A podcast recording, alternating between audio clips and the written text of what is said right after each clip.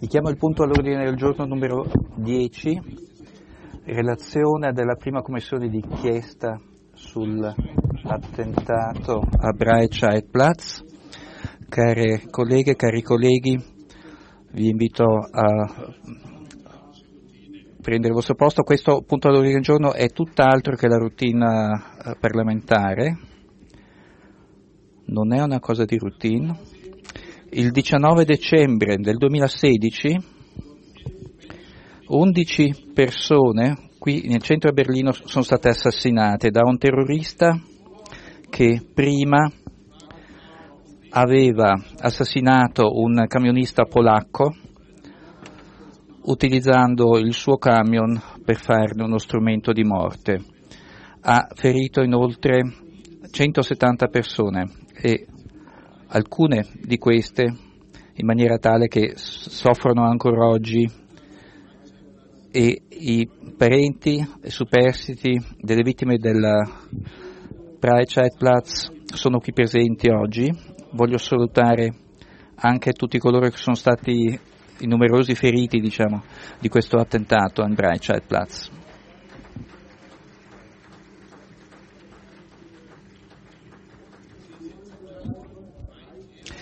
Sono in parte mh, venuti qui a Berlino da molto lontano e dopo questa discussione avremo l'opportunità di uno scambio.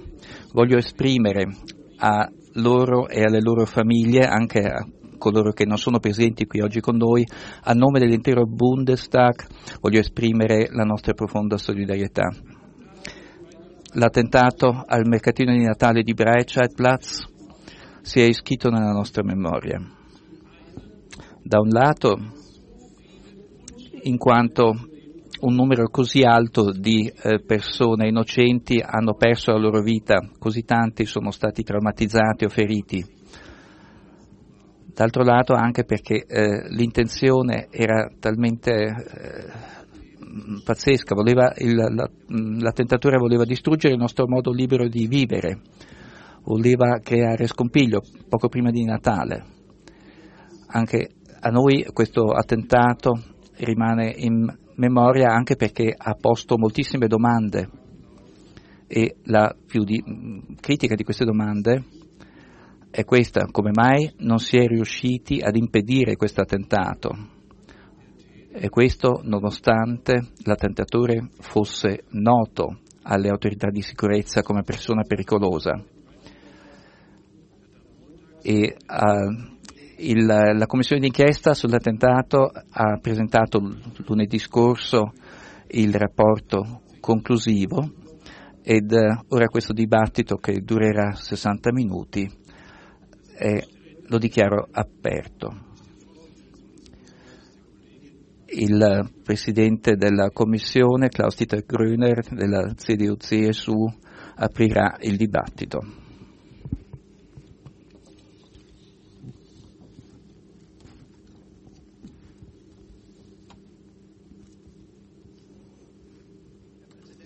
Signor Presidente, signore e signori, quattro anni e mezzo dopo l'attentato più grave jihadista in territorio tedesco, il, la commissione d'inchiesta di questa, la prima commissione d'inchiesta di questa legislatura, 40 mesi dopo l'inizio dei suoi lavori, ha consegnato il proprio rapporto finale. Oggi discutiamo questo rapporto che è composto di 1873 pagine qui nella seduta plenaria.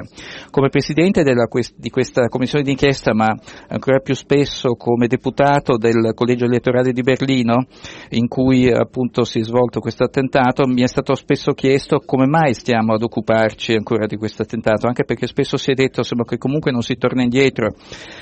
Mm, e, questo sicuramente è anche vero, e ciò nonostante c'erano 12 ehm, motivi particolari per, mm, per eh, appunto occuparcene mm, in particolare. Voglio ricordare Anna e Georgi Cartuni, Sebastian Berlin, Nada Cismar, Fabrizia Di Lorenzo, Dalia Eliakim, Christoph Herrlich, Klaus Jakob, Angelika Klösters, Dorit Krebs, Lukas Urban, e Peter Völker. A questo punto voglio salutare con molta crudeltà le vittime, i superstiti e gli interessati di questo attentato. Noi tutti siamo molto grati del fatto che abbiate accettato l'invito del Presidente del Bundestag di seguire il dibattito in questo Parlamento.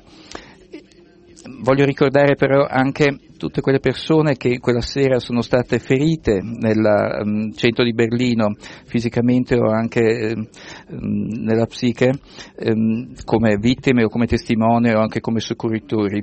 Eh, molti ne soffrono ancora e soprattutto voglio cogliere l'occasione eh, per ringraziare appunto tutti quelli che hanno prestato soccorso o perché erano in servizio o comunque anche da volontari la sera del 19 dicembre. Il lavoro della nostra Commissione sicuramente non può eh, dare consolazione, non può risanare le ferite. Abbiamo cercato di trovare delle risposte alle domande strazianti, soprattutto alla domanda come sia stato possibile che un criminale ehm, pericoloso, noto alla polizia, che non aveva diritto di soggiorno nell'area Schengen, abbia potuto compiere questo attentato. Abbiamo svolto 132 sedute, abbiamo interrogato 147 testimoni per 462 ore abbiamo presentato, sono state presentate migliaia di raccoglitori da autorità federali e dell'ANT. Il Bundestag addirittura ha incaricato dei propri periti per analizzare la situazione delle tracce, ma nonostante tutto questo impegno alcune domande sono rimaste senza risposta. Non siamo stati in grado di chiarire in che modo e su che strada l'assassino abbia lasciato per Berlino non sappiamo chi l'ha aiutato, chi l'ha istigato, non sappiamo come si sia riuscito a procurarsi la sua pistola e se ha trovato appunto dei ficheggiatori sulla sua strada per l'Italia. Quello che sappiamo però è che sono state eh, commessi degli errori dopo l'attentato e anche prima, eh, valutazioni errate, vi sono state delle mancanze, problemi strutturali e personali, ma nessuno di questi errori, di queste mancanze da solo va ehm, a costituire la causa, diciamo, ma insieme si sono dimostrati fatali, perché in verità l'attentatore prima dell'attentato sarebbe dovuto essere arrestato ed espulso dal paese. E pertanto per me arrivo al risultato triste che questo attentato, questo atto um, assassino avrebbe potuto essere impedito. Anche l'atteggiamento di enti statali nei confronti delle vittime ha suscitato ehm, ha suscitato ehm, scompiglio, sconforto, ma abbiamo dovuto anche constatare che prima dell'attentato da parte dei legislatori ci sono state delle mancanze. A questo punto voglio chiedere perdono alle vittime, agli, ai superstiti. Eh, questo attentato ha indotto molti dei nostri colleghi a rivedere diciamo, eh, la conformazione legislativa dell'architettura della sicurezza i miei due colleghi, eh, dottor Ulrich e Trom, eh, poi spiegheranno in dettaglio appunto cosa abbiamo fatto nel frattempo per migliorare la situazione legislativa e anche la dotazione delle autorità di sicurezza. Il, la commissione d'inchiesta parlamentare però non ha solo il compito di indagare l'atto in sé, ma eh, il, tutto questo va, deve servire anche a um, analizzare criticamente eh, l'attività e l'operato dei ministeri. Abbiamo visto dei testimoni nella, in commissione che, mm, mancavano di ogni autoriflessione, altri invece che hanno chiesto perdono anche in maniera emotiva, emozionale. E, um, c'è da dire che comunque insomma, nel frattempo è stato possibile evitare molti altri attentati e questo non lo vogliamo dimenticare però sarebbe stato eh, molto più contenti se sarebbe stato possibile impedire anche questo attentato, ma forse il lavoro della nostra Commissione può servire appunto a far sì che qualcosa di, di, del genere non si ripeta più. Certamente però anche il lavoro del, delle commissioni d'inchiesta dell'Ant Berlino e del Nord Reno-Vestfalia ehm, insieme che il, lo Stato democratico federale è in grado di chiarire gli errori, di ammettere eh, le ma, proprie mancanze, di assumere responsabilità e di mh, assumere delle eh, correzioni. Da noi appunto le cose non vengono insegnate ma gestite traspe- in modo trasparente e verificabile e questo è uno dei punti di forza del nostro sistema liberale parlamentare di cui andiamo fieri e che comunque va sempre difeso. Per concludere voglio ringraziare tutti i gruppi parlamentari, si sono impegnati molto al di là delle, dei confini insomma, tra i singoli gruppi in questo lavoro e in particolare voglio ringraziare i collaboratori dei gruppi parlamentari che hanno studiato appunto i numerosissimi atti verbali, senza di loro noi deputati non avremmo potuto svolgere il nostro compito. Il mio il mio ringraziamento va però in particolare al, alla segreteria della Commissione, ehm, che ehm, lei signor segretario appunto ci ha assistito eh, molto e non vorrei nemmeno ringraziare il servizio stenografico che eh, ha svolto appunto i protocolli di queste sedute che hanno durato anche fino a 12 ore Voglio ringraziare l'amministrazione del Bundestag e la polizia del Bundestag, ma non dovremmo nemmeno dimenticare i rappresentanti delle autorità del Bund e dei Länder che hanno, si sono messi a disposizione della nostra commissione e che hanno cercato appunto gli atti che cercavamo. Voglio ringraziare infine anche la stampa che ha periodicamente appunto riferito del lavoro della nostra commissione e anche ai visitatori che hanno seguito le sedute della nostra commissione. Gestatemi una parola anche personale eh, io stesso ero, mm, ero, eh, avevo l'intenzione di recarmi appunto al mercatino Natale il 19 eh, dicembre di quell'anno. E poi in ultimo minuto abbiamo deciso di andarci la sera dopo e invece siamo andati a Potsdam. Ed eh, ad ogni modo ehm, ho vissuto appunto il giorno dopo una situazione di, di silenzio tale come non la conoscevo ed anche per questo motivo io posso solo esprimere la speranza che il Bundestag tedesco non debba mai più convocare una commissione di inchiesta per un atto analogo a quello successo il 19 dicembre 2016. Grazie. Stefan Köhler dell'Alternativa per la Germania.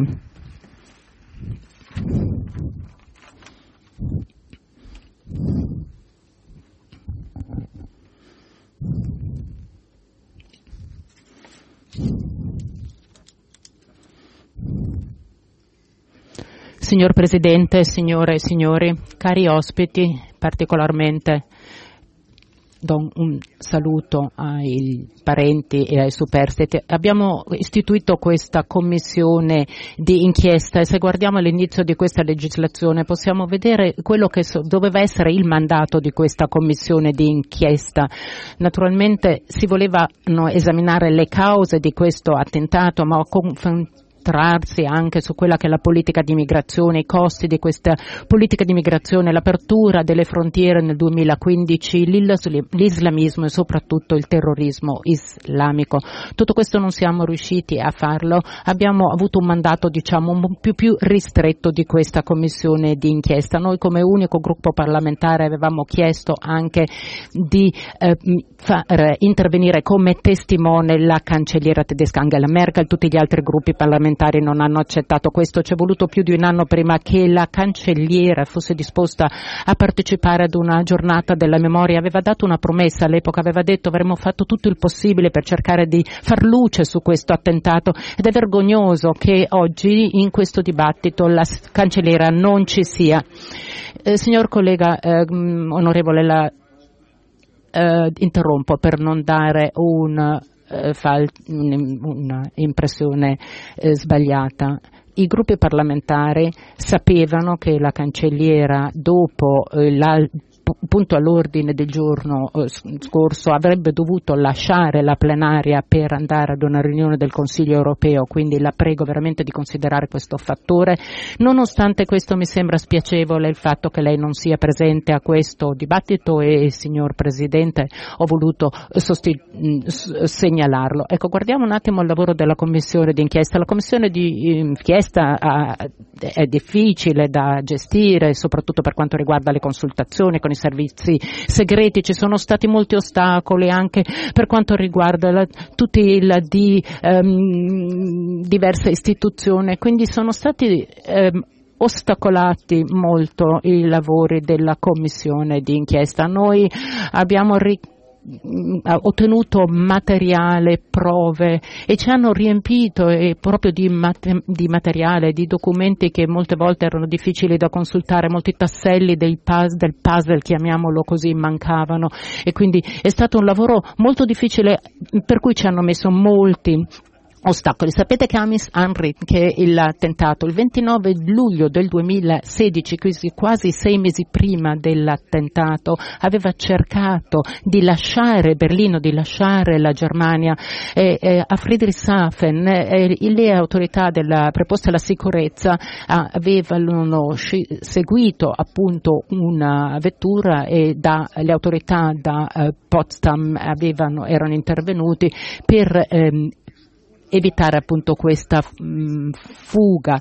Poi anche il camion dell'attentato, cioè le tracce eh, che sono state viste e mm, sono anche queste molto dubbiose perché né nell'esame dattiloscopico né le tracce di questo eh, volante per esempio possono dimostrare al 100% che lui abbia guidato questo camion, che, che, sia stata la persona che guidava appunto questo camion, probabilmente c'è stata un'altra persona eh, che ha lasciato queste tracce in camion. Poi anche la rotta di fuga di Anis Ram, Amri. Per, stranissimo, c'è stato un video del, di un, della, stazione di, uh, della, stazione di, Berlino dove si vede proprio Anis Amri che dopo l'attentato cammina e non corre verso il luogo dell'attentato e non dal luogo dell'attentato da un'altra parte. Probabilmente ci sono molte eh, eh persone che l'hanno istigato a eh, compiere questo attentato, addirittura lo possono aver aiutato nella fuga. Poi un'altra cosa molto chiara sono eh, il, eh, la morte di Henry a Sesto San Giovanni in Italia. Ecco, eventualmente cioè, è, è, da chiedersi veramente come un attentatore può fuggire, arrivare all'improvviso in Italia adesso e morire in Italia. Ci sono delle ferite che non dimostrano ehm, che sia stato colpito di fronte, ma vorrei eh, parlare anche di un possibile complice, Bilal Ben Ammar, eh, che eh, non era possibile allora l'espulsione di soggetti pericolosi, mentre lui è stato espulso immediatamente senza ehm, valutare prima il traffico del suo cellulare, senza averlo interrogato, senza chiedergli dove aveva trascorso gli ultimi giorni. Questa traccia, diciamo, di Bilal Benamar è scomparsa, probabilmente di nuovo in Germania e non lo sappiamo. Il pubblico ministero ehm, soprattutto il signor Salzman aveva parlato della procedura, ci aveva detto le prove eh, contro Amrin sono veramente veramente incredibile e sarebbero stati sufficienti per condannarlo. Altri eh, tentativi altri di, non sono stati chiariti. Per la nostra commissione d'inchiesta era stato molto più importante eh, esprimere altre tesi, cercare di verificare se non fossero successe cose diverse. Un altro esempio di cose che secondo noi non hanno funzionato bene. C'erano appunto eh, delle oggetti di indagine che non sono stati richiesti dall'Italia, per esempio non è stata analizzata la pistola, è stata veramente questa la rivoltella con il quale è stato ucciso il conducente di questo camion nella Friedrichshafen, quindi in questa strada dove lui si è appropriato di questa autovettura. Quindi eh, possiamo dire che molte autorità hanno veramente in, indirettamente favorito questo uh, attacco, questo uh, attentato. E soprattutto non erano stati espulse delle persone che erano stati in, um, catalogate come soggetti pericolosi. Quindi abbiamo veramente per quanto riguarda il, il panorama della sicurezza tedesca e eh, di berlinese, eh, possiamo dire che tante cose non erano giuste, non era né un lupo solitario né un tipico caso di osservazione solo della polizia, perché c'era stato anche un ordine di cattura di una persona che probabilmente era nel Nord Africa. Bene, questo attentato avrebbe potuto essere evitato e di chi è la colpa? Le frontiere aperte, questa politica, un errore storico e questo è stato preso in considerazione troppo raramente nel lavoro di questa Commissione. Ci sono dei tentativi di trovare spiegazioni alternative. Il settimanale eh, Lo Spiegel aveva detto che c'era stato un attentato eh, dove erano morti dei terroristi e forse questa comunicazione di Amis Henrik ehm, era stata utilizzata per cercare di ottenere delle informazioni, si seguivano forse il traffico delle sue eh, informazioni, lo si osservava per ottenere altre informazioni. È stato un danno collaterale praticamente questo attentato. Que- la cancelliera aveva promesso di cercare di far luce su tutto, ma questo non è successo. Posso solo dire alla cancelliera che si deve vergognare, non mi resta che esprimere le condoglianze non solo mie personali, ma di tutto il mio gruppo parlamentare ai parenti delle vittime, ai superstiti e chiedo a tutti un perdono per gli errori di questo governo e delle autorità di sicurezza nazionale. Con questo concluso vi ringrazio.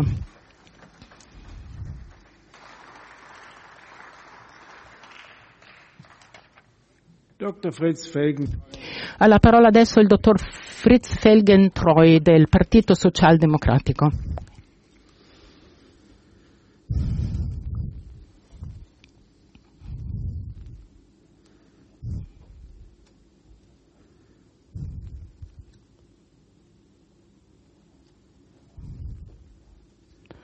Signor Presidente, signore e signori, signore e signori ospiti, vi abbiamo invitato oggi al Bundestag perché siete i familiari delle vittime o superstiti dell'attentato del mercatino di Natale a Breitscheidplatz. Vi ringrazio di cuore per aver accolto il nostro invito, poiché è proprio il pensiero dell'ingiustizia da voi subita, dell'incolmabile perdita che è stato per noi deputate un costante accompagnatore e un monito nel lavoro degli ultimi tre anni. Voltandoci indietro siamo in grado di tracciare un disegno conclusivo degli intrecci dell'accaduto che alcuni dettagli siano ambigui pregiudica il risultato solo minimamente, ma al contempo siamo molto lontani dall'archiviare il nostro lavoro con un sentimento di soddisfazione. Sentiamo al contrario più consciamente l'inadeguatezza, l'insufficienza che nasce dall'esigenza della politica interna di garantire la sicurezza per ogni persona nel Paese. In un Paese libero lo Stato non potrà mai soddisfare pienamente questa ambizione e tantomeno in una dittatura. La missione della Commissione parlamentare d'inchiesta era stato di capire come all'attentatore Anis Amri sia stato possibile perpetrare questa strage, quanto efficacemente le autorità competenti dopo l'attentato abbiano fatto chiarezza e ovviato alle carenze e quali conclusioni si possano trarre per il futuro delle nostre risultanze. Dopo quasi 150 audizioni e 450 ore di istruttoria abbiamo presentato una cospicua relazione che il Presidente della Commissione, il collega onorevole Gröla, ha consegnato lunedì discorso al Presidente del Bundestag. A questo punto desidero concentrarmi sui punti centrali dall'ottica del gruppo parlamentare dei socialdemocratici. È chiaro che le circostanze particolari degli anni 2015 e 2016 hanno favorito il piano di Ambri. L'immigrazione di più di un milione di persone in un breve lasso di tempo non ha costituito solo una sfida in termini di protezione delle frontiere, anche l'Ufficio federale per l'immigrazione e i rifugiati BAMF, la Polizia di Stato e le forze di polizia degli Stati federali, la Polizia criminale e l'Ufficio federale per la protezione della Costituzione si sono dovuti impegnare oltre al limite delle proprie capacità, che tra centinaia di migliaia di persone alla ricerca di una vita migliore vi fossero anche terroristi, era riconosciuto un pericolo astratto, confermati dai terribili attentati di Bruxelles, Parigi e Nizza. Si era riusciti a identificare delle persone sospette, così che il numero dei soggetti pericolosi ehm, negli atti delle autorità preposte alla sicurezza era aumentato improvvisamente, ma le capacità non sono aumentate nella stessa misura. Il personale era oberato di lavoro e ciò ha avuto dirette ripercussioni sulla cooperazione tra le autorità di sicurezza. Affinché i servizi segreti e le autorità di polizia dello Stato tedesco e dei suoi Stati federati potessero coordinare meglio la loro azione, fu creato più di 15 anni fa il Centro Comune per la lotta al terrorismo GTAZ, situato a Trepto eh, si è discusso ripetutamente delle competenze, le si sono chiarite, sono stati soppesati valutati i provvedimenti senza successo. Il piano di espulsione del soggetto pericoloso è fallito, è riuscito a sgusciare tra le masce delle reti che lo dovevano trattenere. Un errore di valutazione che sicuramente non compenterà mai più una forza di Germania. Lo ha aiutato. A Berlino Amri tirava avanti e spacciava droga. Con ciò è impallidita l'immagine del potenziale terrorista agli occhi degli agenti di competenza, mettendo a fuoco quella del piccolo criminale ne esistono centinaia in una grande città. Formalmente nulla era cambiato nella valutazione della sua pericolosità, ma si prendeva molto meno sul serio. Che una persona traffica droga e possa essere ugualmente un islamista incline alla violenza, lo potevano immaginare allora solo pochi, per esempio gli agenti della polizia criminale del Nord Reno-Vestfalia. Oggi lo si sa, ma troppo tardi per le 12 vittime che voi piangete.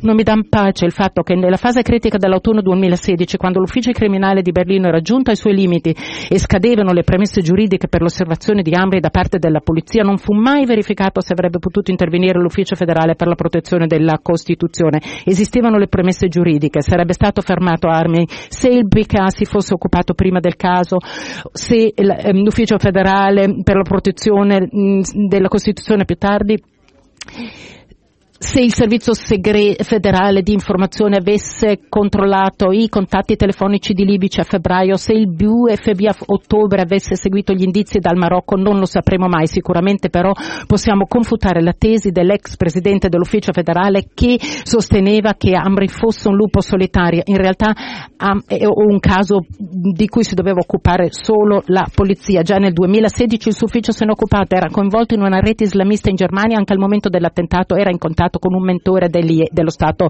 islamico. Per le congetture eh, del fatto che vi fosse un, un complice non abbiamo ancora eh, prove. Molti punti deboli sfruttati da Amri per proteggersi dall'azione penale, mh, mm, a molti di questi punti deboli si è posto un rimedio e abbiamo alla base del miglioramento uno strumento di valutazione del rischio chiamato Radar IT utilizzato dalla Polizia dal 2017. Più importante però è l'aumento del personale nell'ambito dei servizi segreti e della protezione della Costituzione sia a livello nazionale che di LAN. Proprio Land di Berlino si è adoperato molto e riunito in un proprio centro di contrasto al terrorismo degli esperti per ogni aspetto della sicurezza delle intercettazioni. Um, e di questo io ringrazio moltissimo la sera dell'attentato ai servizi di emergenza di Berlino era riuscito abbastanza velocemente a controllare la situazione sul luogo e assistere i feriti. Ci si era comportati conformemente al diritto vigente in modo corretto anche di fronte a persone che temevano per i loro familiari. Tuttavia ci si era relazionati a loro in uno spirito poco empatico, troppo formale. A chi mancano i genitori non servono informazioni sugli standard da rispettare durante l'identificazione di una salma. Per poter rispondere meglio alle necessità delle vittime, Bund e Lender hanno nominato degli incaricati per assistere e consigliare sia le persone stesse che le autorità. Come Amri sia riuscito a fuggire da Berlino e dove si sia procurato l'arma del delitto, la Commissione non ha saputo appurarlo. Non vi sarà probabilmente più molto da chiarire, tutte le tracce sostanziali sono state valutate. Una svolta la potrebbero portare solo dei nuovi testimoni che tuttavia non sono prevedibili. Sarebbe anche una pretesa esagerata se si riuscisse a chiarire completamente ogni dettaglio dell'evento. Al termine del nostro lungo percorso ci poniamo la domanda alla base della politica interna, ovvero quanta sicurezza lo Stato deve a tutti noi. Il Bund e i suoi Stati federati si integrano nel raggiungimento di una maggiore efficienza che lascia raramente spazio al terrore per fare del male. Il nostro ultimo testimone, il quale proviene dalla scena islamica a Berlino, ci ha detto che non avrebbe creduto fosse possibile un attentato simile in Germania, ma è stato possibile in questo giorno d'inverno a Berlino il nostro Stato non ha protetto i suoi cittadini e le sue cittadine e i loro ospiti nella misura in cui potevano aspettarsi. Per questo motivo, signore e signori qui presenti in tribuna, anche a nome del gruppo parlamentare delle SPD, vi chiedo perdono. Infine desidero ringraziare il Presidente della Commissione onorevole Gröla e il suo vice, il mio collega Ozdemir, per la loro guida competente e paziente. Ringrazio anche i collaboratori e collaboratrici della segreteria della Commissione per il loro sforzo titanico e la pazienza da certosino. Ringrazio anche il governo federale, i testimoni e tes- per la loro disponibilità ad assisterci nelle nostre indagini in questi tre anni e mezzo. È stato un onore per me poter, collaborare, poter collaborare in questa importante commissione d'inchiesta e poter concludere proprio con questo mio intervento qui dal pulpito il mio contributo. Vi ringrazio.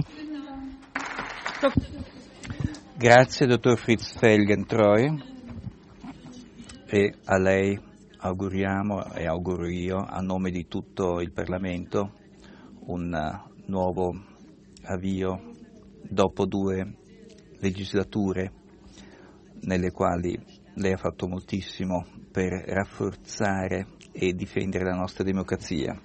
Quindi tante buone cose a lei. Ed anche da parte mia vorrei salutare voi come ospiti di questo nostro Parlamento, il fatto che voi abbiate accettato il nostro invito lo vedo anche come un segno di fiducia nella nostra democrazia, segno di fiducia ma anche segno di attesa del, per il fatto che noi si eh, affronti con responsabilità questo attentato e eh, voi sentite appunto che eh, l'abbiamo sentito come un grande impegno del fatto che ehm, ehm, questo fatto appunto che vi ha toccato così tanto ed eh, in questo senso sarà molto lieta anche di poter eh, parlare con voi poi anche un incontro individuale dopo questa discussione. Andiamo avanti nel dibattito, eh, a nome del Partito Liberale parlerà Benjamin Strasser.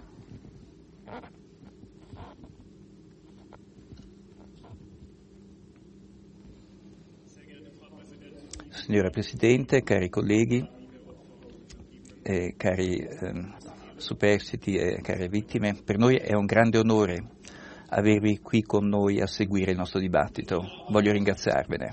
Il nostro lavoro è stato avviato tre anni fa con una grande promessa della cancelliera che ha promesso appunto un chiarimento ampio e um, lei, um, signor Ministro degli Interni, ha rinnovato questa promessa di massima trasparenza. Quello che sa lei doveva venirlo a sapere anche questa commissione d'inchiesta, come aveva detto lei a suo tempo, anche se eh, ciò che noi abbiamo vissuto poi nell'ambito della Commissione da parte del governo è stato praticamente una, un modo di operare col freno a mano tirato, perché dei documenti che avevamo chiesto non venivano forniti affatto o comunque in ritardo, dei testimoni importanti ci sono stati, eh, praticamente ci è stato impedito di sentirli e questo atteggiamento del governo federale praticamente ha fatto sì che non siamo riusciti a, a esaminare effettivamente tutti gli elementi che sarebbe stato utile esaminare e purtroppo anche questo fa parte del bilancio di questa commissione d'inchiesta. Ciò che invece nel nostro lavoro ha messo in chiaro è uh, un discorso che riguarda uh, la configurazione fondamentale insomma, dell'organizzazione della sicurezza di questo paese, perché sembra che nell'attentato um, di Breitscheid Platz è fallita un'intera struttura e quindi la richiesta di um, aumento diciamo, del personale semplicemente eh, degli organi di sicurezza non è la, la risposta corretta diciamo, a questo attentato. Dopo questo attentato finalmente dobbiamo ehm, dedicarci a questo fallimento sistemico, praticamente risolvere cioè, questo fallimento sistemico. In Germania abbiamo 40 organi di sicurezza che in parte, se guardiamo i lender, sono fin troppo piccoli per far fronte ai propri compiti. Faccio un esempio.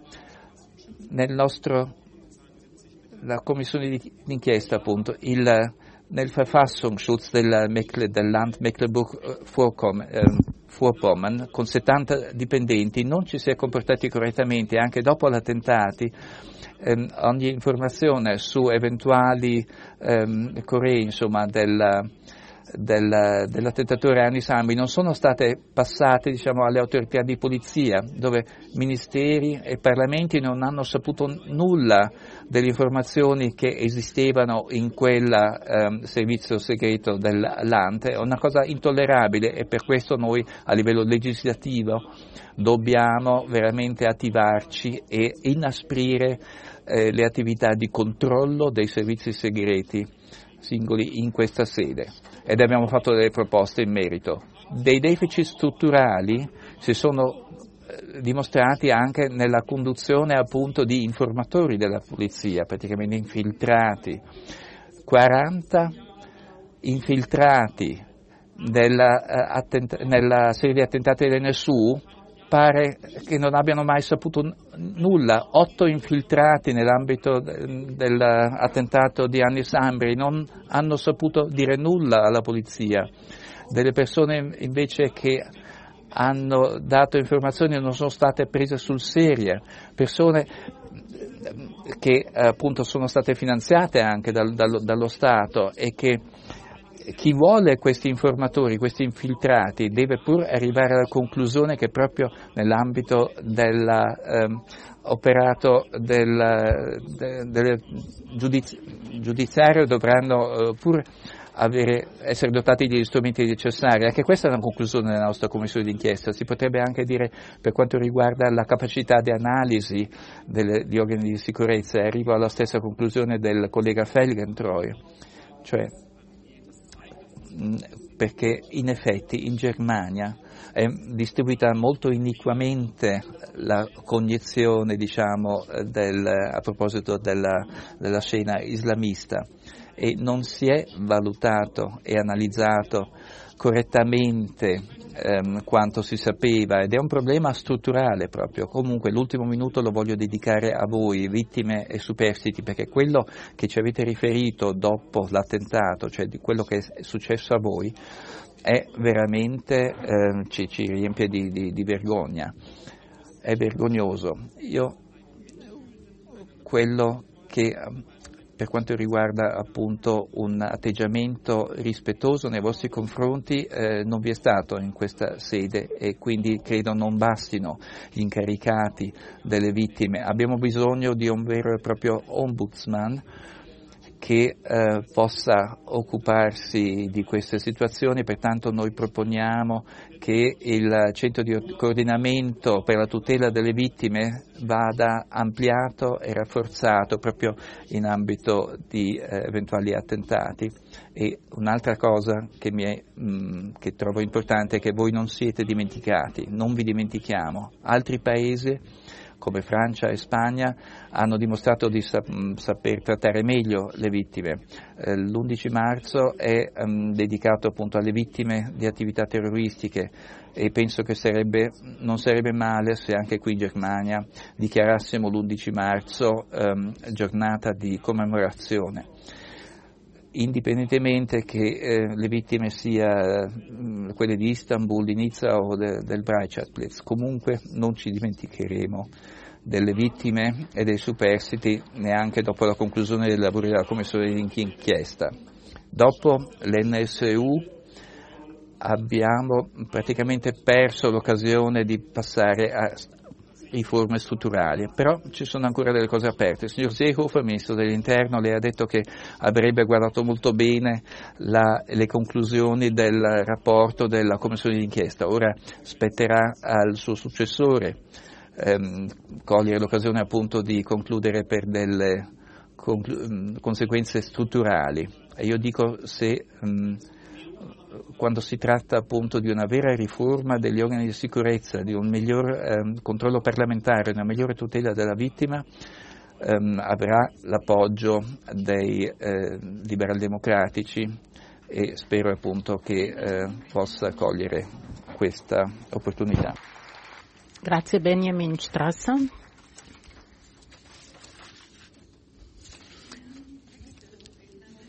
La prossima relatrice per il gruppo parlamentare della uh, sinistra, Martina Renner.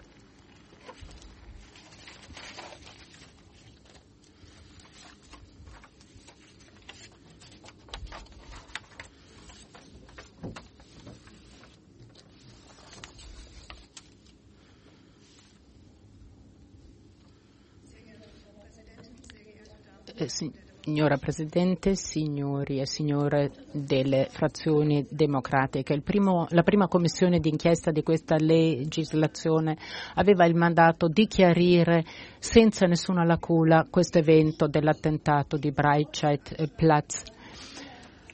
Sono stati molti orrori commessi dalle autorità preposte alla sicurezza. Noi avremmo dovuto presentare delle proposte per migliorare la sicurezza nel nostro Paese. Il governo federale aveva promesso ai superstiti delle 12 vittime e a molti feriti di portare avanti un lavoro di chiarimento per chiarire senza nessun errore gli eventi terrificante. Nella nostra commissione d'inchiesta abbiamo visto che questo attentatore era col coinvolto in strutture islamiste in Germania, aveva contatti molto stretti con persone di questa scena islamica, aveva cercato di procurarsi dei mezzi per l'attentato e aveva aspettato per mesi il momento più proficuo per commettere questo attentato. Tutte queste cose erano note e nonostante questo non avete agito per tempo né da parte della polizia che e questo vale sia per le squadre di investigazione che per l'ufficio federale criminale, sono state fatte valutazioni sbagliate e non sono stati presi colposamente i provvedimenti giusti. I servizi segreti avevate più informazioni dell'attentato e delle persone che frequentava sia prima dell'attentato di quanto noi, voi non diciate. L'attentatore non ha agito da solo.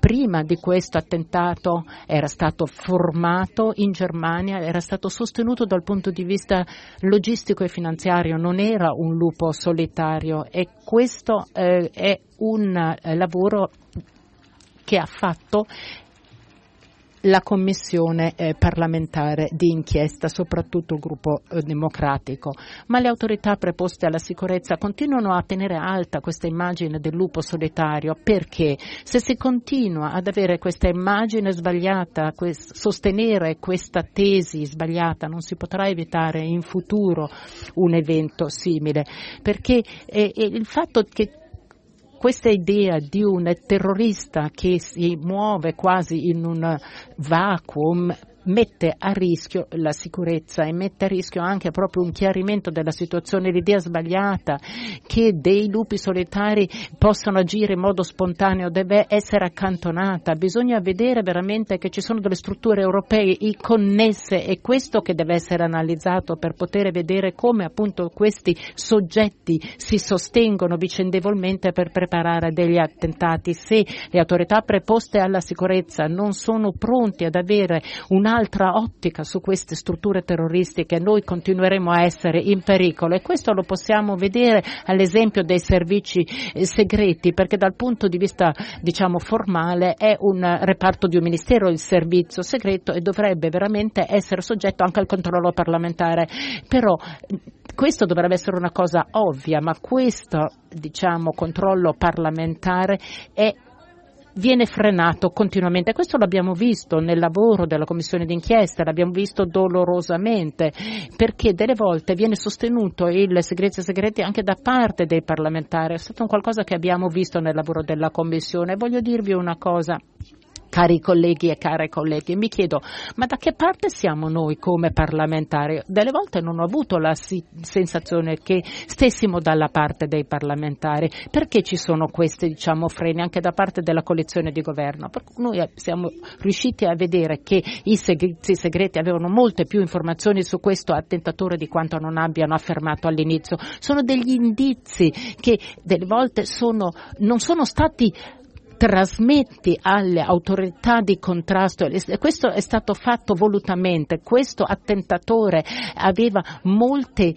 ehm, persone, è un qualcosa che noi conosciamo, è un sistema di infiltrati, c'erano molti infiltrati attorno all'attentatore, non è stata fatta una riforma però di questo sistema e questo deve essere fatto in futuro. Signore e signori, il problema fondamentale del rapporto tra il governo e il Parlamento per quanto riguarda le commissioni d'inchiesta negli ultimi anni è peggiorato perché non si può parlare veramente di eh, un'informazione, di un chiarimento al 100%. Sono state trattenute dei, dei, dei, dei faldoni, non sono stati interrogati dei testimoni, ma nell'interesse della democrazia, della società e dello Stato bisognerebbe invece fare tutto il possibile per cercare di rimediare agli errori delle autorità, per poter poter migliorare il contrasto al terrorismo. Questo dovrebbe essere fatto, quindi di non concludere mai questi lavori di chiarimento per poter appunto anche rispettare le richieste dei superstiti. Dopo tre anni e più di tre anni abbiamo la sensazione che tutto non sia stato fatto ed esprimiamo nostro, la nostra solidarietà per le vittime. Nella prossima legislazione, anche nel ricordo di queste persone, vogliamo lavorare meglio nel senso del controllo parlamentare dei servizi di sicurezza per poter avere un orientamento, un'impostazione migliore delle autorità preposte alla sicurezza. È importante migliorare anche i diritti delle vittime e dobbiamo anche eh, rafforzare il lavoro della Commissione d'inchiesta all'insegna della trasparenza. Grazie a Martina Renner. La preghiamo di indossare la maschera.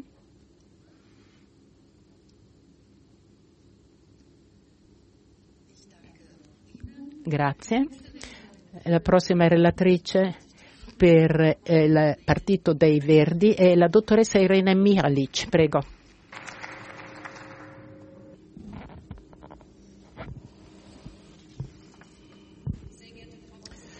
Signora Presidente, cari colleghi e colleghi, eh, onorati ospiti, oggi concludiamo la Commissione d'inchiesta parlamentare sull'attentato islamista più grave nella storia della Repubblica Federale tedesca e anche se dopo tre anni di lavoro molte domande sono ancora aperte, siamo comunque riusciti ad elaborare cinque risultanze centrali.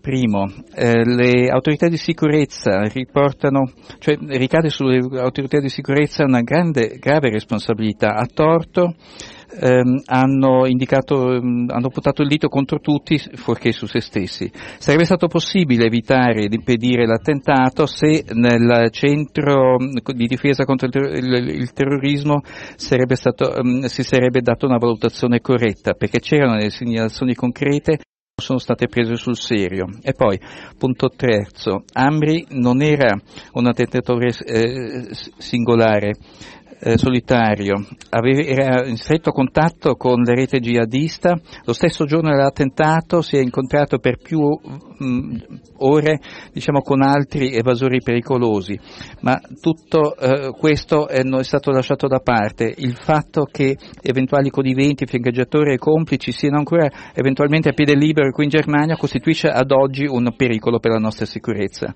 interna. Punto 4. Anis Ambri non era un puro caso di polizia. L'allora presidente del servizio segreto interno, Hans-Georg Maassen, ha continuato a rip- ripetere eh, il contrario ed oggi capiamo il perché, perché poco prima della conclusione dei lavori di questa commissione d'inchiesta sono stati trovati nel suo eh, istituto, cioè nel, nel, servizio segreto interno, degli atti che ci sarebbero dovuti eh, essere consegnati già tre anni fa. Ora sappiamo che appunto il servizio segreto era già praticamente quasi addosso ad Anisami già nel 2015 e parallelamente alla polizia fino a poco prima dell'attentato. E poi, ehm, quindi il, ehm, servizio segreto era pienamente responsabile ma non si è comportato in maniera com- ehm, responsabile ehm, per analizzare in pieno la situazione. E, ehm, punto 5, eh, dopo l'attentato il, eh, l'ufficio criminale locale ehm, ha, ha, ha rilevato solo il necessario per confermare la, l'ipotesi appunto dell'attentatore solitario, ma ci sono alcune, ma tutte queste questioni ancora aperte sono un, un, fatto che va risanato, ma eh, la notizia buona è che saremmo capaci di farlo, cioè perché se si traggono le conseguenze corrette, come l'abbiamo indicato nel rapporto conclusivo della nostra Commissione, ehm, e quindi mh, trarre le conclusioni giuste è un dovere che dobbiamo diciamo, appunto anche proprio agli alle vittime e dai superstiti. Per concludere voglio ringraziare gli altri collaboratori della Commissione d'inchiesta, anche degli altri gruppi parlamentari e soprattutto i collaboratori che senza il loro aiuto non sarebbe stato possibile svolgere questo lavoro. Grazie, dottor Irene Michalic.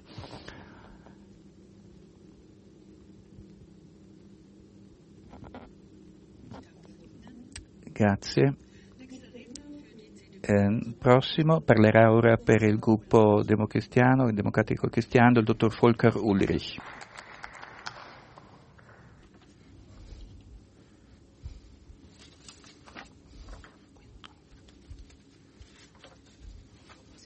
Signora Presidente, signore e signori.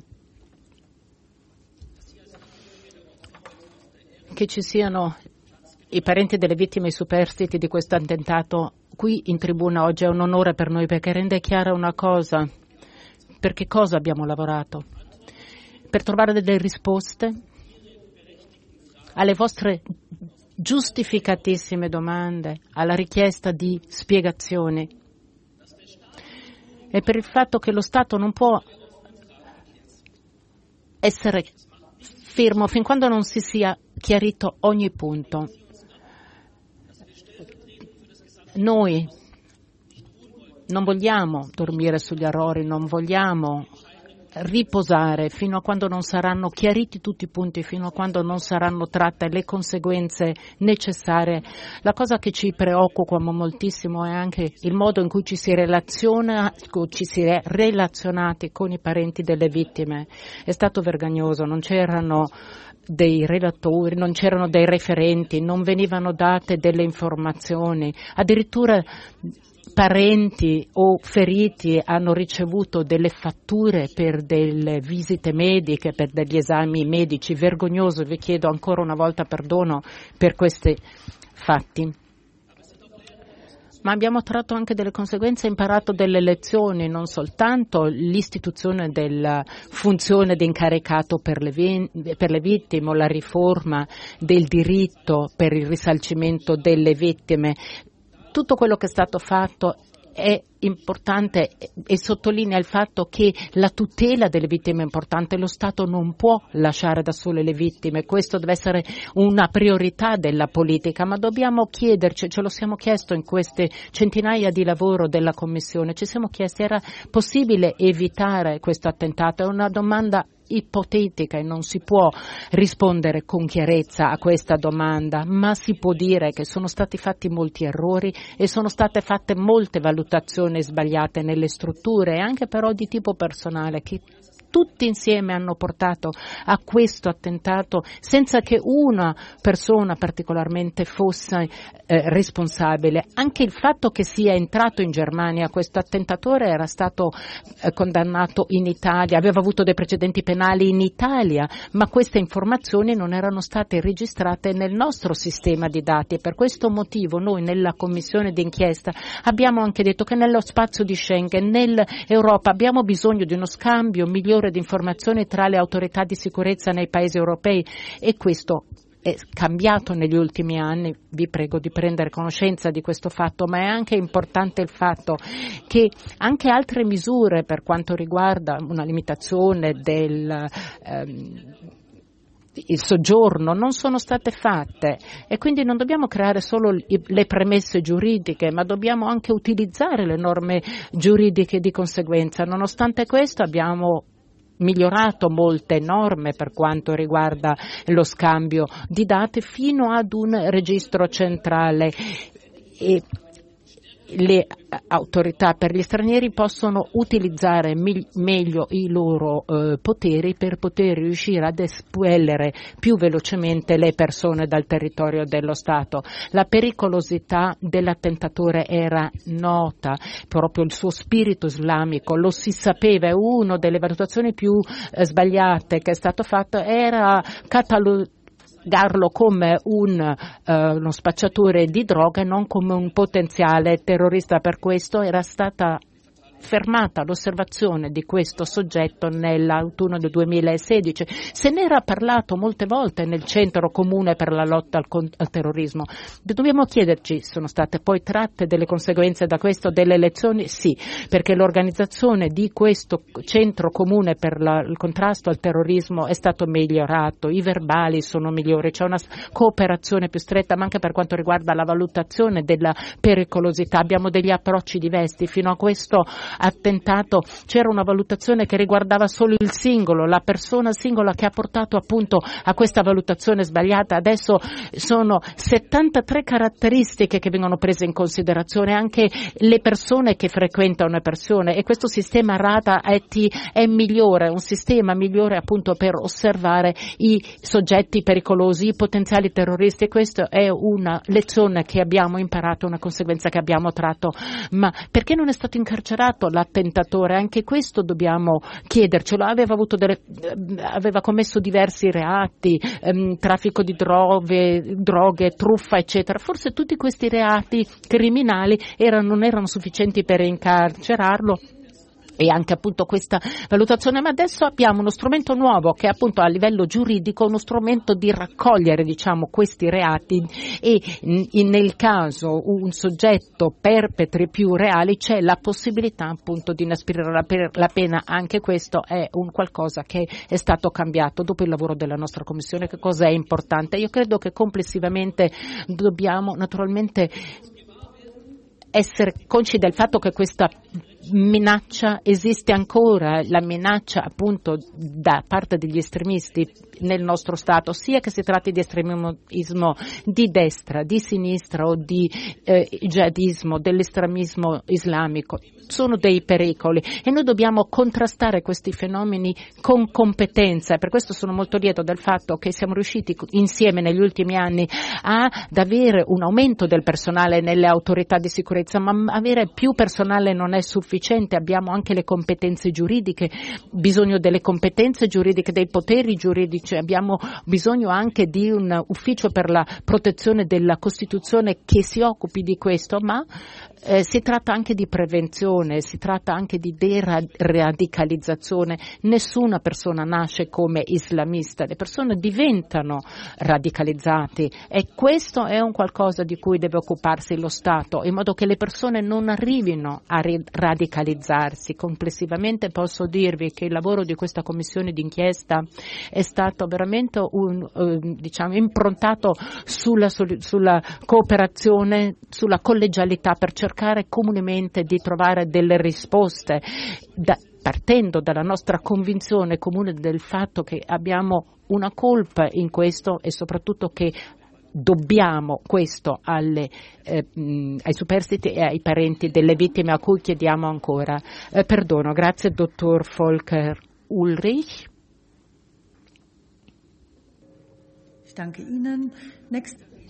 Vi ring- la, la ringrazio. Prossimo oratore, il dottor Konstantin von Notz eh, per i Verdi, Bündnis 90, die Grünen.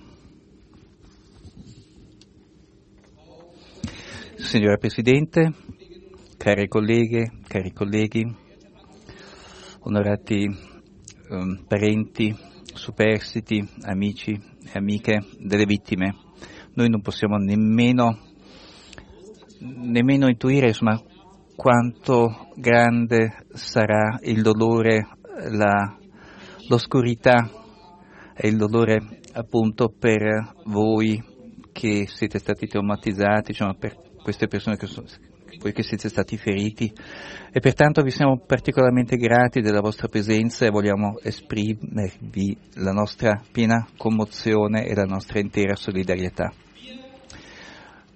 Noi sappiamo anche degli enormi sforzi di tutte le forze diciamo, attive poi intorno all'attentato, poliziotti, eh, soccorritori eccetera che anche loro hanno subito delle, eh, hanno riportato delle tracce insomma, eh, per questo loro intervento e anche a loro voglio ringraziare. La nostra commissione d'inchiesta ha cercato di illuminare eh, cosa fosse eh, dietro appunto questo attentato di Baichat Come è stato possibile che un islamista noto che era pienamente in, nell'osservazione appunto delle autorità abbia potuto compiere il più grave attentato islamista nella storia tedesca. E devo dire che noi come gruppo parlamentare dell'opposizione, come Verdi, eh, insieme ai colleghi dell'FTP ehm, e, e, della Lincoln, della sinistra, abbiamo cercato veramente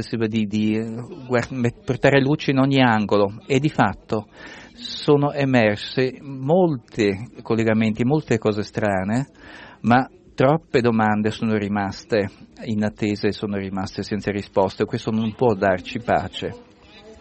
Voglio affrontare un punto in particolare, gli informatori infiltrati. Che si tratti di, dell'attentato a Bubak, eh, le, l'Armata Rossa, eh, NSU o quant'altro, ma dopo attentati gravi come questi, che eh, non ehm, si sia stata non sia stato concesso alla commissione d'inchiesta, signor Ministro Seehofer, nessuna informazione dell'attività di questi servizi di sicurezza e polizia con, relativa agli infiltrati, questo significa che la, il governo federale praticamente ha sottratto pienamente al controllo parlamentare eh, queste attività le modalità di operazione e questo è un fatto che non va assolutamente bene e non può essere tollerato. Ed infine, il, l'atteggiamento da parte dello Stato nei confronti delle vittime e dei parenti in situazioni come queste, di questo attentato, deve cambiare profondamente. Abbiamo dovuto ascoltare delle storie veramente terrificanti per come hanno subito appunto l'atteggiamento degli organi statali e, ma, e devo dire che manca troppo spesso che si tratti di attentato di Hanau, um, NSU o Breitscheidplatz o um, manca un atteggiamento empatico, dignitoso rispetto alle vittime e ai parenti. Lo Stato è troppo burocratico nell'affrontare i parenti e questo va assolutamente cambiato profondamente. Grazie mille. Grazie, dottor Konstantin von Notz. Nächster Redner il prossimo relatore Mahmoud Özdemir per il gruppo parlamentare dei socialdemocratici.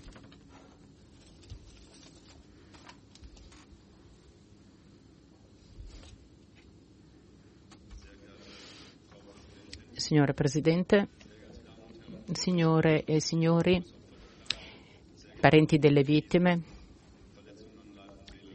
superstiti di questo attentato, la vostra perdita, le vostre ferite sono parte della nostra vita e questo attentato è parte della storia della Repubblica Federale Tedesca, è parte della nostra vita.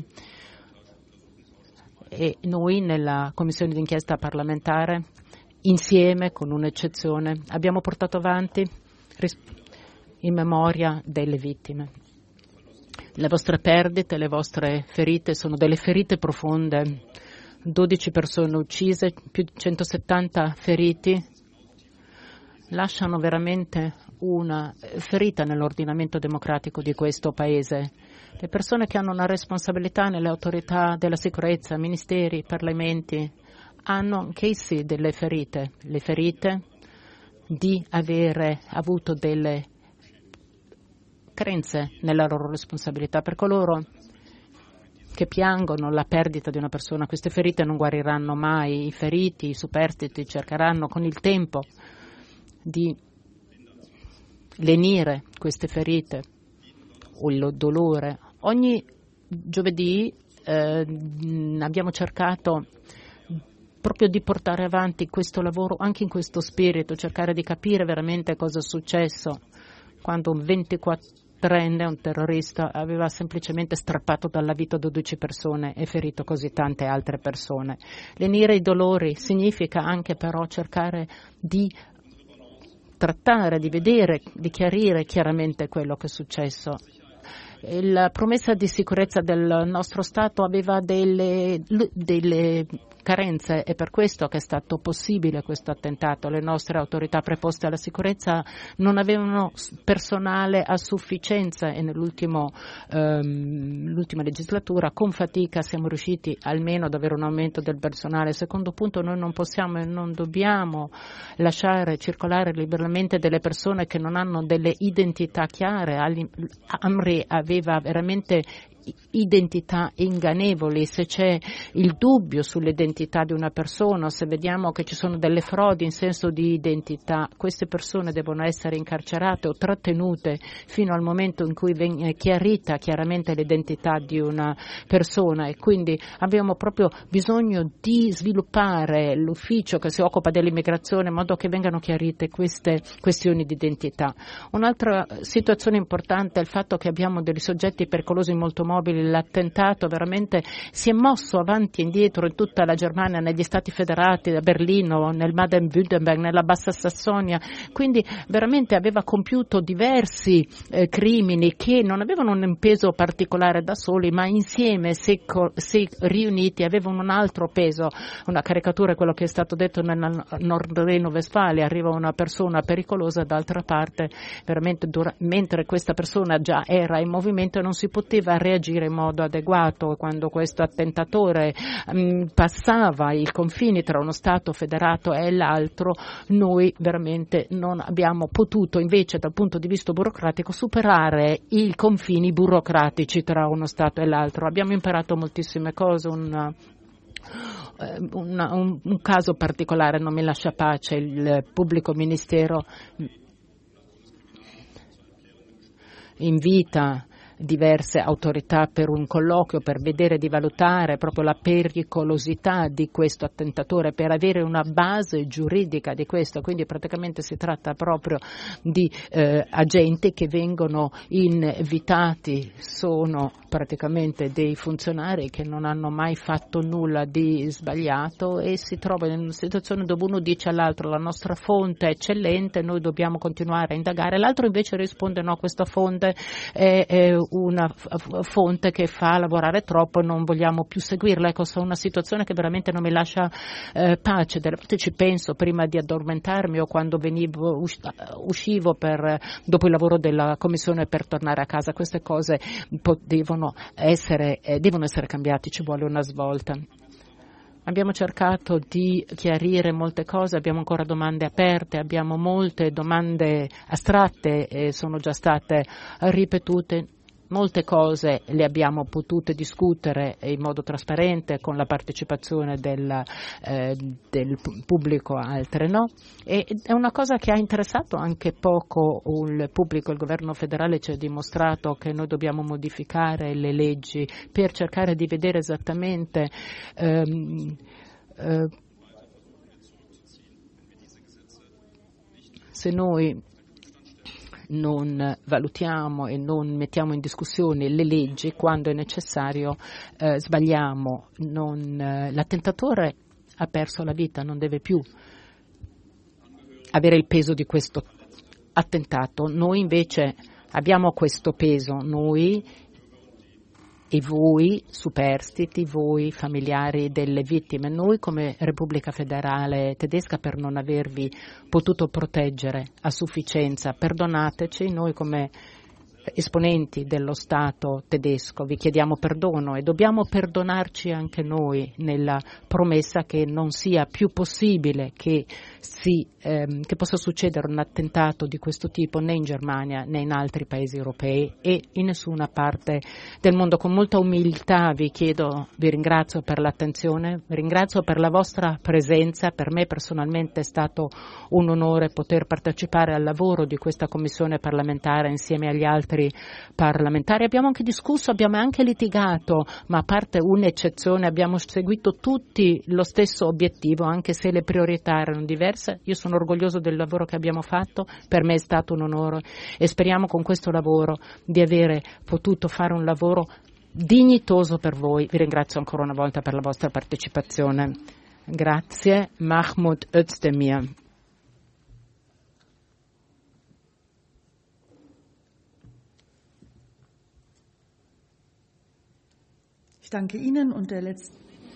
Le ringrazio, l'ultimo oratore questo dibattito è Alexander Thum del Partito Cristiano Democratico. Egregio signora Presidente, egregi colleghi, eh, onorevoli mh, vittime e parenti, è una buona cosa avervi qui con noi, anche se sicuramente sarà stata una cosa difficile venire qui da noi oggi, perché nessuna commissione d'inchiesta può riportare in vita appunto le vittime, eh, può risanare le ferite, eh, possiamo dimostrare la nostra compassione, possiamo eh, partecipare diciamo, al vostro destino, al vostro dolore, ma soprattutto possiamo cercare di utilizzare il nostro sapere diciamo, dal lavoro della Commissione per evitare ulteriori sofferenze. Qual è stata la situazione nel 2016? In Germania per molti anni, anche decine di anni, abbiamo, mm, avevamo vissuto una ampia liberalizzazione della nostra politica delle migrazioni e questo eh, con eh, governi anche del tutto diversi tra di loro.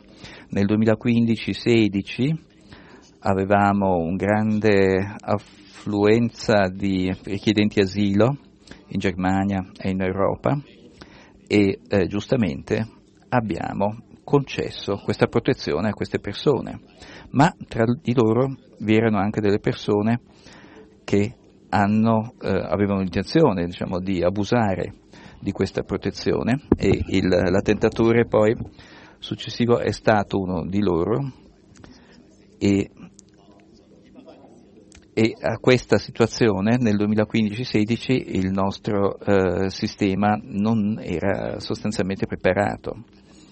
E per questo motivo, anche per conseguenza, vi è stato poi un riorientamento, cioè mh, il diritto per gli stranieri è stato modificato, l'abbiamo ristretto, per esempio eh, nella banca dati Eurodac, appunto se avessimo saputo insomma, chi era quella persona che stava venendo dall'Italia, abbiamo, avremmo potuto dare una valutazione più seria di questa persona, non gli sarebbe stato possibile assumere dieci identità diverse e ehm, quindi mh, tutto questo abbiamo cercato mh, di, di, di migliorarlo, oggi come oggi non sarebbe più possibile, ma anche qui non tutti i gruppi parlamentari hanno consentito per tutti i miglioramenti. Le nostre indagini hanno dimostrato anche, per esempio, il Lanz del Nord Rhino-Westfalia, ehm, che voleva mh, espellere l'attentatore, però non ha agito con la sufficiente coerenza e questo non è stato un caso singolo.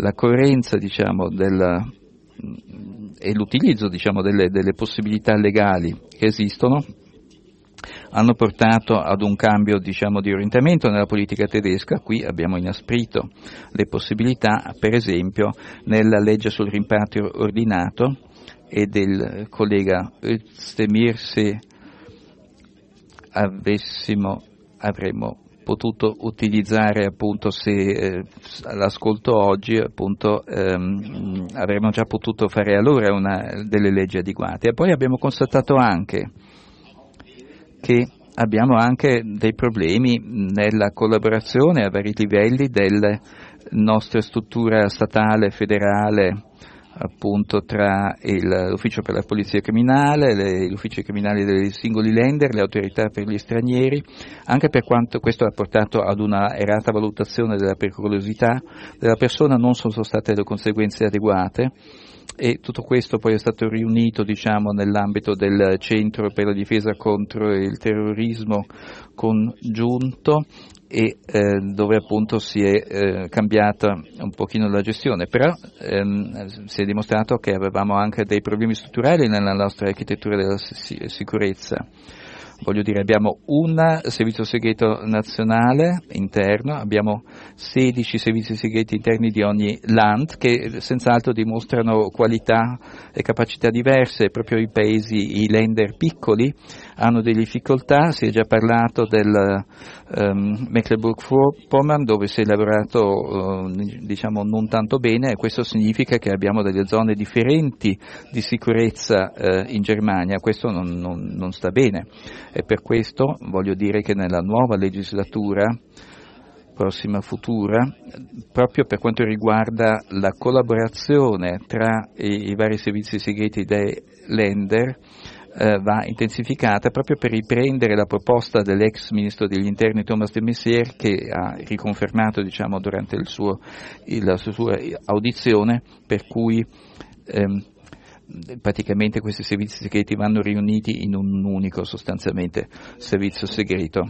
E eh, poi va detto anche che mh, ah, dobbiamo rafforzare anche la polizia, eh, varie, gli organi di polizia e eh, i servizi segreti, mh, sia dal punto di vista del personale che delle capacità materiali, in modo che possano essere più efficaci.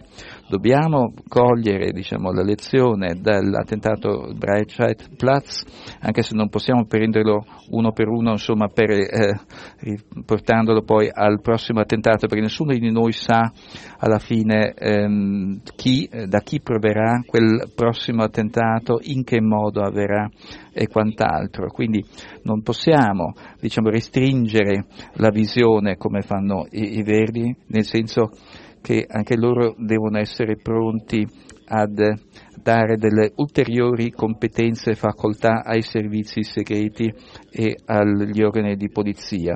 L'abbiamo fatto noi per esempio estendendo la capacità di sorveglianza delle telecomunicazioni anche per quanto riguarda la memorizzazione dei dati di spostamento. E inoltre abbiamo a tutt'oggi una situazione di pericolosità elevata, come l'ha dimostrato anche il, rapporto del Servizio Segreto Interno che dice che è aumentato il numero degli islamisti a ben 28.700 e dobbiamo cercare di, di, di toglierli eh, dalle nostre sade, cioè cercando di eh, tutti gli strumenti possibili, anche arrestandoli, eh, espellendoli dal paese perché chi eh, si rende nemico del nostro eh, ordinamento liberale non può pretendere ehm, ehm, clemenza. Chiaramente, noi dovremo fare di tutto per evitare eventuali futuri attentati, cari ospiti, cari parenti e vittime, vi ringrazio di essere venuti, eh, vi ringrazio molto eh, e ehm, tante buone cose nel limite del possibile. Grazie Alexander Thun, chiudo quindi pertanto la, la discussione. Ehm, la commissione d'inchiesta raccomanda appunto di eh, prendere atto delle risultanze. Chi è a favore? Grazie. Controprova? Astensioni? Nulle? Pertanto la raccomandazione della commissione d'inchiesta è